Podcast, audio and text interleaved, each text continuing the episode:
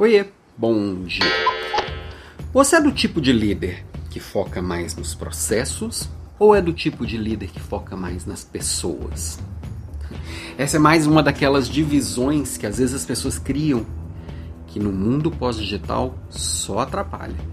Tá bom, você pode até dividir para fins didáticos, para entender como é que funciona, mas na vida real, essa coisa é bem parecida com aquela divisão, assim, ah, eu sou de exatas e eu sou de humanas. Se você não for os dois, você está ferrado. Tem muita gente criando processos para servir as pessoas tem muita gente criando pessoas para servirem aos processos. E não tem que um servir o outro. Eles têm que estar tá integrados. Então, se você é um profissional de perfil mais técnico e gosta de falar assim, ou se você é um pessoal humanizado e acha que a vida é só isso, vamos botar descer da nuvem, botar os pés no chão e entender que na vida real se você não for as duas coisas, vai faltar. O processo ele tem que refletir a demanda das pessoas. O que você faz no dia a dia, as rotinas que você cria, elas têm que estar a serviço de melhorar as pessoas, sim. Mas as pessoas elas têm que influenciar nesses processos. Esses processos eles têm que ser vivos, têm que ser flexíveis, eles têm que ser ajustáveis, porque o mundo está mudando o tempo inteiro.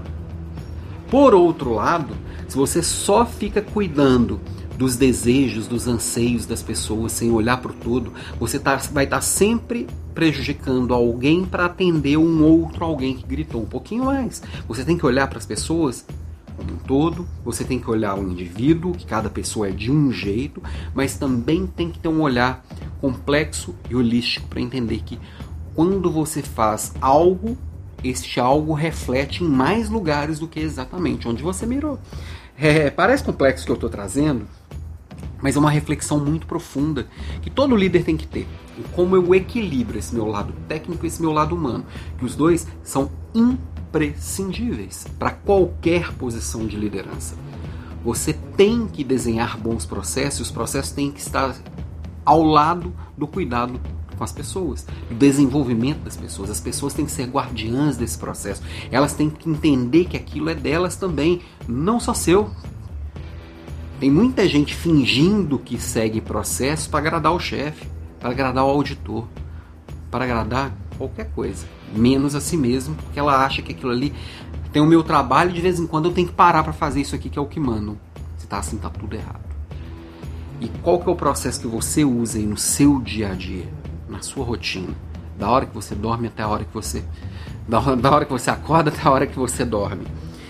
Estes seus processos também, se eles estão bem desenhados, bem definidos e você executa essa rotina de forma quase automática, sobra tempo, sobra energia para você tomar decisões, fazer coisas novas e melhorar esses próprios processos.